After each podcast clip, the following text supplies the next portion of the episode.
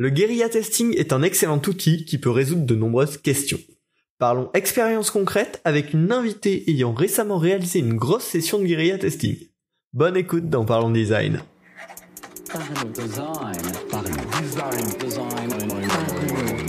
Le sponsor de la saison 6 de Parlons Design t'aide à devenir un designer complet.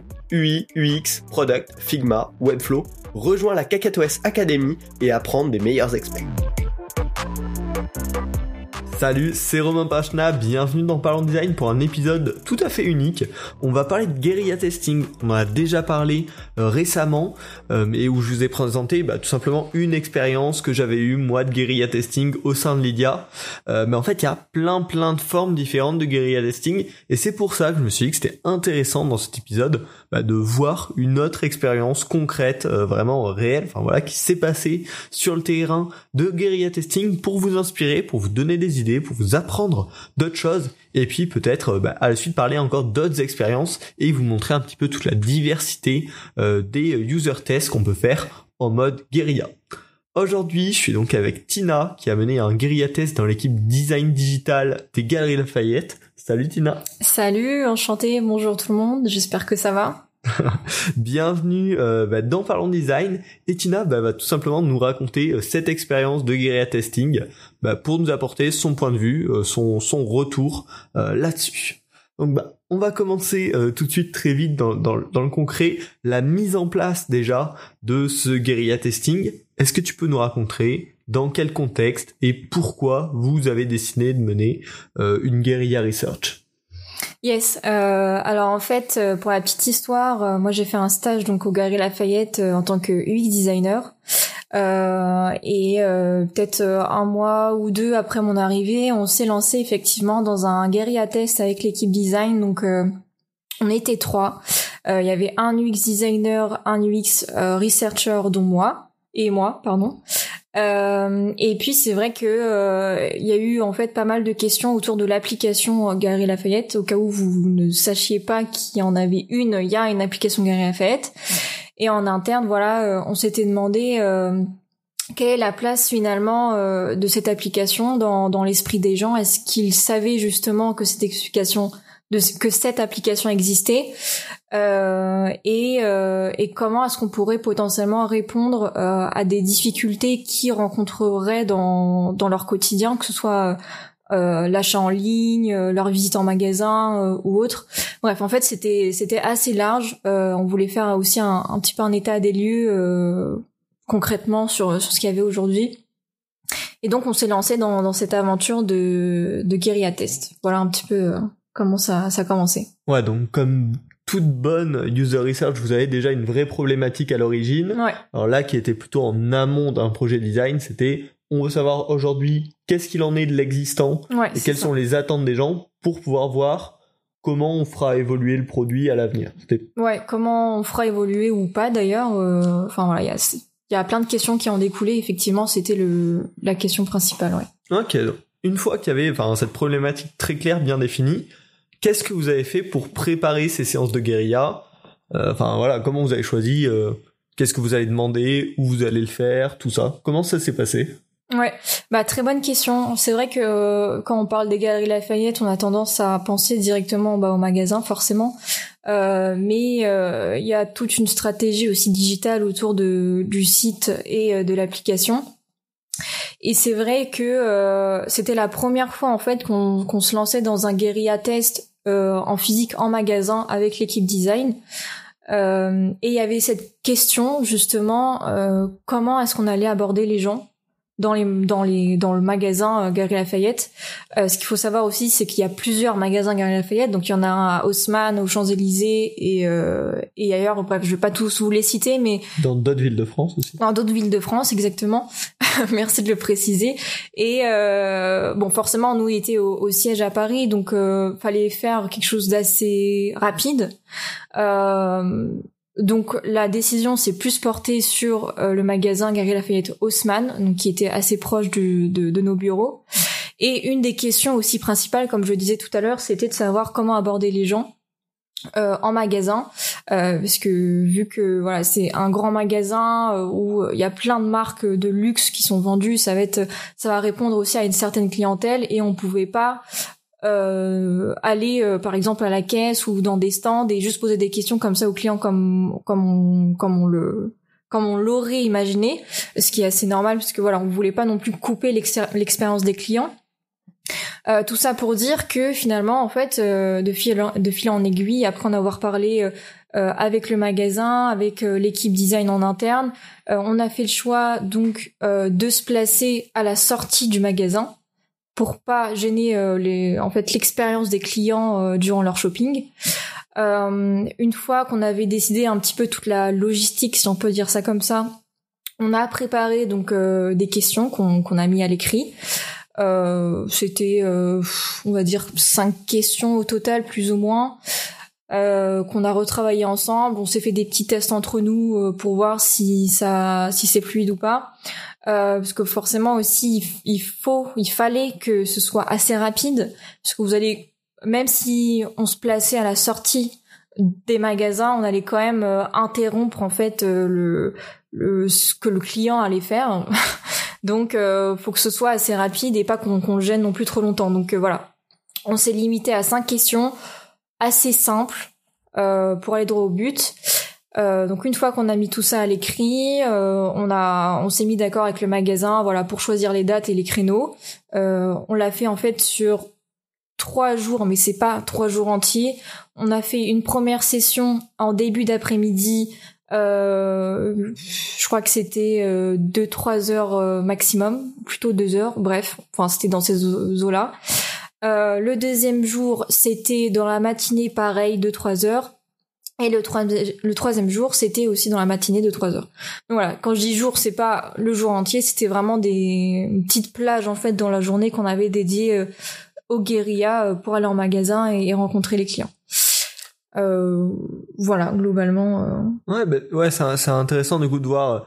C'est une des vraies problématiques du guérilla, c'est qu'on a un temps hyper réduit. Surtout là, en placement, sortie de magasin, les gens était forcément prêt à partir faire complètement autre chose et avait pas forcément beaucoup de temps à, à vous donner à ce moment-là. Donc avoir un truc hyper concis. Et aussi vous avez testé donc plusieurs plages horaires avec peut-être des réactions clients différentes. Justement si on passe vraiment dans le comment ça s'est passé concrètement quelles ont été tes remarques là-dessus sur bah, est-ce que c'est dur d'avoir du monde? Combien vous avez réussi à interviewer de personnes sur ces trois sessions de trois heures à peu près? Euh, qu'est-ce que, quel a été ton, ton retour d'expérience là-dessus? Ouais, bah effectivement, euh, enfin c'est aussi un peu le but d'un guérilla, c'est que tout va hyper vite euh, et le temps de gérer cette partie logistique, euh, les questions, etc. Déjà, faut aller assez vite là-dessus. Et ensuite, nous, si tu veux, au début, on s'est dit, vu qu'on était trois, il y en avait un globalement qui enregistrait euh, l'audio, enfin de la de, de l'interview, un autre qui euh, prenait les notes et un autre qui lidait le l'interview. Euh, petite parenthèse concernant l'audio, bien sûr, il y avait cette problématique aussi euh, de demander en fait aux clients, bien sûr, s'ils étaient d'accord qu'on les enregistrait, parce que voilà, c'est même si on les filmait pas, c'est toujours important de demander le, le consentement, voilà, tout simplement, des personnes. Donc il y avait aussi ça à gérer. Euh, et sur le coup, en fait, au début, euh, on avait juste préparé donc les questions et on s'est on s'est dit que en fonction de la personne qui interroge, qui interroge ou qui enregistre, l'autre personne qui va prendre les notes, en fait, on le faisait sur nos notes personnelles. Bon, c'est pas l'idéal, mais vous allez voir qu'après on a on a changé un peu de stratégie, mais en tout cas c'est la première chose qu'on a faite pour euh, pour la première plage donc de l'après-midi euh, où en fait on alternait. C'était pas qu'une personne en fait qui faisait euh, toutes les interviews et qu'une personne qui faisait l'audio. C'est pour ça que voilà ça change. Il y avait un roulement entre les différents postes qui permettait aussi de se reposer peut-être un petit peu entre chaque session et ouais. c'était ça la volonté derrière? Ouais, c'était ça. Et donc euh, à la fin donc de de cette première euh, session, euh, on s'est bah clairement on s'est rendu compte que c'était un peu euh, un peu le bazar pour pour s'organiser au niveau des notes et on s'est dit tout simplement bah pourquoi pas faire un, un Google un Google Form mais que nous en fait on allait remplir. Ça veut dire qu'en fait on a préparé, on a déjà mis un Google Form avec les questions Et euh, sur le moment même, lorsqu'on fera l'interview, en fait, nous, on va remplir euh, les, les réponses. En fait, dit comme ça, ça paraît extrêmement bête. Ce qui est important, je trouve, c'est justement de rebondir euh, après, par exemple, votre première session, votre deuxième session, de prendre en compte ce qui a marché et ce qui a pas marché, et de faire en fait une évolution euh, au fur et à mesure. Euh, ce qui serait dommage si euh, vous si vous restez en fait sur euh, ce premier a priori qui n'a pas marché et que vous le gardez en fait euh, pour les prochaines sessions, vous n'allez pas justement en profiter pour améliorer ce que vous avez fait, ce qui ce qui est un peu dommage. Donc là, en tout cas, on a essayé de le faire. Euh... C'est une méthode à recommander, ça a bien marché. Ensuite, le Google Form qui vous servait, vous, d'outil ouais. de prise de notes Ouais, ouais. Bah, Ouais. franchement, euh, c'est mon avis personnel, mais je trouve que ça nous a pas mal aidé, euh, tant bien sur le moment où fallait euh, bah, remplir assez rapidement les, les réponses, euh, que pour après, puisque fallait aussi, enfin, bien sûr, analyser ensuite les réponses. Euh, et forcément, dans un Google Form, après, vous avez les, les graphiques euh, qui vont avec en fonction du pourcentage, etc. Tu fais une première analyse, en fait, Ouais. très rapidement. C'est ça. Donc franchement, nous, pour le coup, ça nous a pas mal aidé. Après, c'est vrai que il fallait intégrer les premières réponses qu'on a eues la, la première session sans Google Form avec les autres sessions avec le Google Form. Donc c'est vrai qu'il y a eu, euh, euh, il y avait ça qu'il fallait raccorder, donc qui est pas hyper euh, hyper évident. Mais vaut mieux toujours en fait se rattraper plutôt que, que de laisser la chose traîner et où après l'organisation en fait elle est pas elle est pas terrible et où après surtout en fait l'analyse elle va être euh, d'autant plus compliquée quoi. Ok, ouais. Donc Super intéressant sur, euh, sur la prise de notes. Ouais. Euh, en termes de vraiment interview, est-ce que là aussi il y a eu des trucs où les premiers jours ça a été dur de peut-être récupérer les gens, de Mm. les interviewer, les avoir? Ou est-ce qu'au contraire vous avez très rapidement trouvé une bonne méthode? Quel, quel a été l'outil qui a bien marché là-dessus? On avait en fait interrogé euh, 89 personnes. Au début, c'est vrai que c'était un peu compliqué d'aller euh, d'aller chercher les gens parce que forcément ils sont euh, ils veulent sortir du magasin bah vite et vaquer à leur euh, à leur occupation. Euh, au début, euh, on se partageait un petit peu. Ça veut dire qu'on allait tous les trois aller chercher les gens. Et la première personne en fait qui récupérait enfin une, personne enfin la le premier d'entre nous trois qui récupérait la personne l'idée l'interview. Et après les deux autres en fait rejoignaient euh, bah, la personne euh, en question.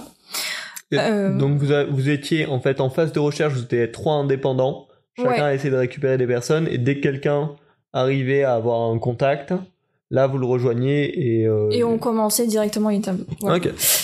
Euh, c'était ça. Et euh, en termes de, de formulation pour aller récupérer les gens, euh, je pense que euh, tous les trois, en fait, on l'a fait de manière euh, assez différente.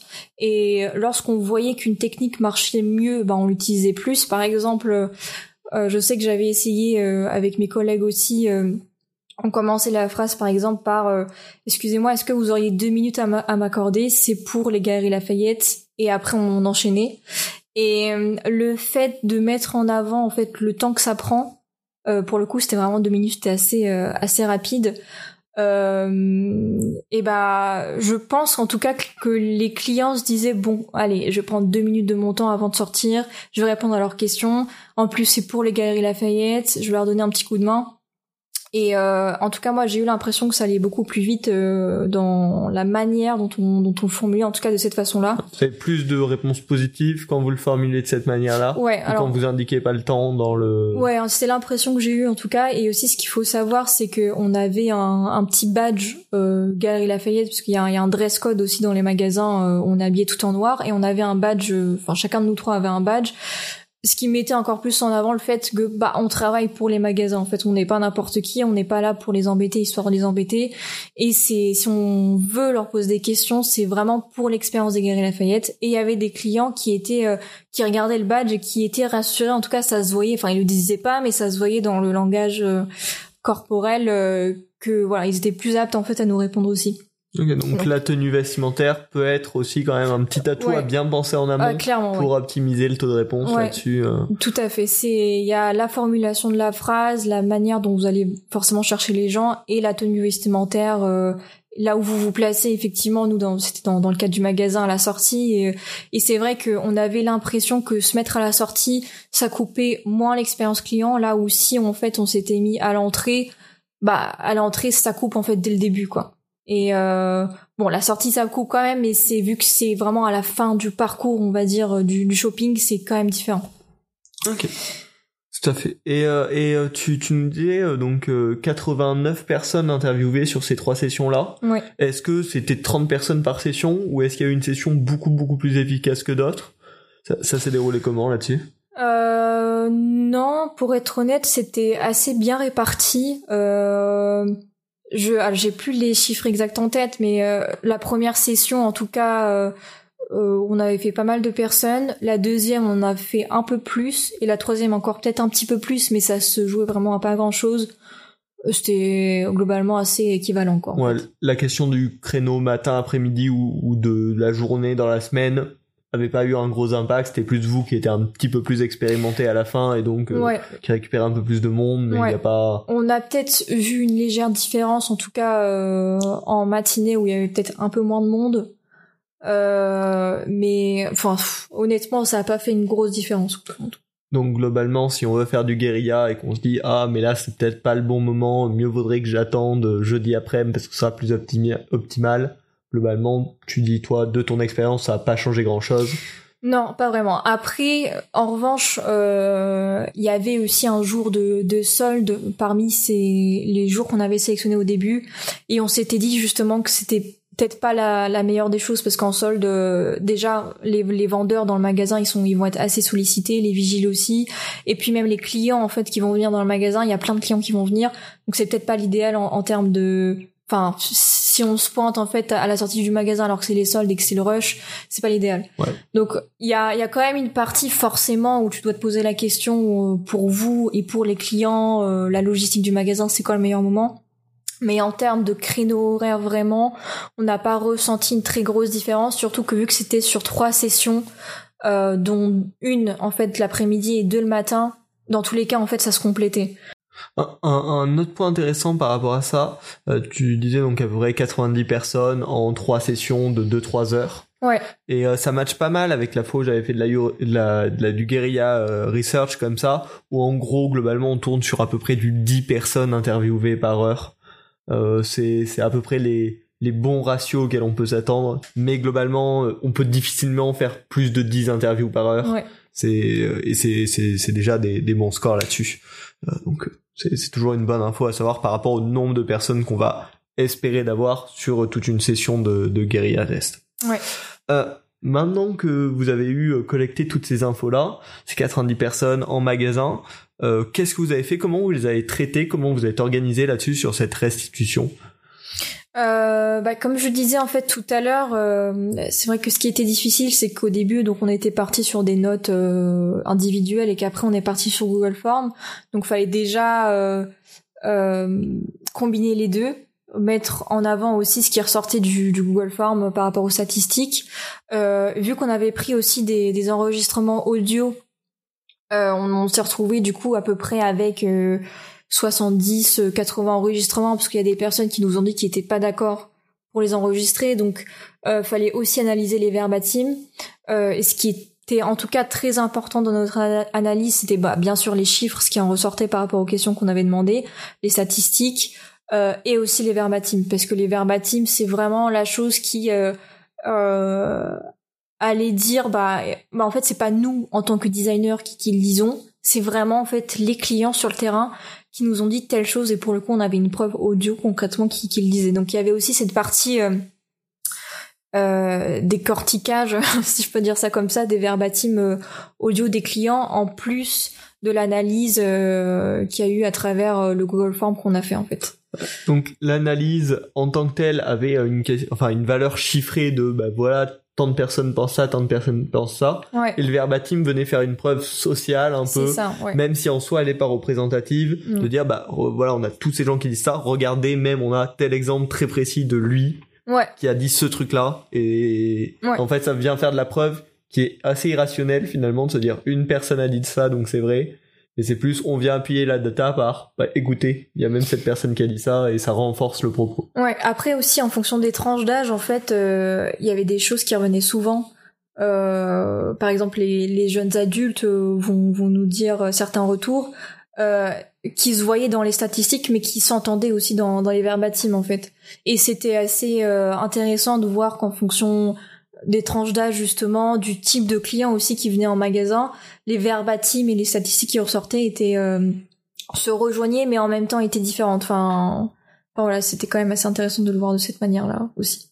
Ok, eh ben merci beaucoup euh, pour pour ce retour d'expérience. Que ce que je trouve vraiment intéressant là, hein, sur tout ça, c'est que on voit bien qu'il y a plein de formes de guérilla testing qui peuvent exister pour répondre à plein de types de questions différentes, euh, que ce soit une question là comme comme toi aux galeries de perception de l'existant, euh, une question de quels sont les besoins qu'on n'a pas encore résolus des utilisateurs, euh, ou au contraire le, le guérilla un peu plus classique qu'on a l'habitude de voir partout, qui est du bah, j'ai fait un proto, j'aimerais avoir des retours rapides là-dessus. Bah, le guérilla fonctionne aussi, ou même la validation d'un truc qui est sorti, ressenti face à la nouveauté il y a tout le temps des méthodes guérilla qui vont exister, qu'on peut créer, qu'on peut réadapter aussi à notre sauce pour répondre à ces problématiques.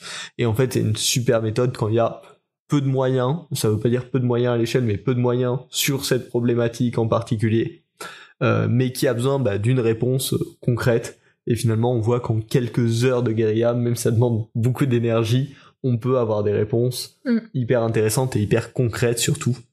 Donc je pense le, le message qu'on peut, peut essayer de faire passer à travers ce podcast, c'est que si votre entreprise a besoin, a un besoin euh, d'informations sur un sujet personne, sur un sujet particulier, et que personne se lance, bah en fait vous pouvez lancer cette initiative d'aller faire du guérilla testing. Ça demande un peu de préparation, ça demande un peu de temps. Finalement, pas tant de temps que ça par rapport à toute la valeur qu'on va mm. qu'on va récupérer derrière.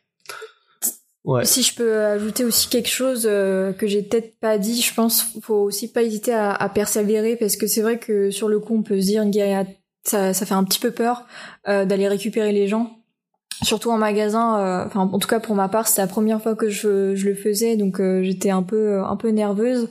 Il faut vraiment pas hésiter à aller chercher les gens c'est vrai que c'est dur de se prendre des noms ou euh, quand les gens nous disent qu'ils ont pas le temps, bon c'est normal, mais voilà, faut pas s'arrêter à ça. Euh, vous le faites vraiment pour pour une raison, pour un objectif précis, et dites-vous qu'au final aussi, je pense c'est c'est hyper intéressant d'avoir des retours des de vrais clients en fait que vous voyez sur le terrain, euh, que c'est entre guillemets pour la bonne cause aussi. Donc, donc voilà, vraiment pas hésiter à aller chercher les gens, même si, si c'est si c'est dur, même si si vous vous prenez des vents, bon c'est c'est normal aussi.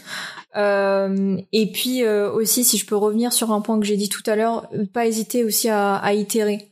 Euh, si vous voyez que des choses ont, ont, pas très bien marché, que ce soit dans, dans, votre prise de notes, que ce soit dans des questions qui sont peut-être un peu trop biaisées et qui répondent pas à vos objectifs, bah c'est pas grave, vous pouvez aussi les retravailler dans, dans vos prochaines sessions ou pour les prochaines guérillas. Euh, et au contraire, faut pas le voir, je pense, comme un comme une fatalité ou un échec sur le mémoire, mais plus une une occasion pour euh, pour itérer sur de nouvelles choses et, et améliorer aussi votre euh, votre manière d'aborder euh, le sujet. Ah ben merci, j'espère que tous ces conseils pourront vous aider au mieux. C'était un format un peu spécial du podcast. N'hésitez pas à me dire bah, ce que vous en avez pensé avec un petit message sur LinkedIn ou sur Twitter. Vous pouvez d'ailleurs retrouver Tina euh, sur LinkedIn. Le lien sera bien sûr comme tout le temps quand il y a des invités euh, dans le podcast, bah, dans, dans la petite description. Pensez également à vous abonner sur votre plateforme de podcast préférée euh, pour suivre les futurs épisodes. On reparlera peut-être de guérilla testing ou d'autres méthodes de user research pendant la discussion là il y en a, il y en a quelques-unes qui me, qui me sont venues donc ça, ça risque d'arriver prochainement. Euh, et puis on se retrouve la semaine prochaine pour un nouvel épisode. Salut. Salut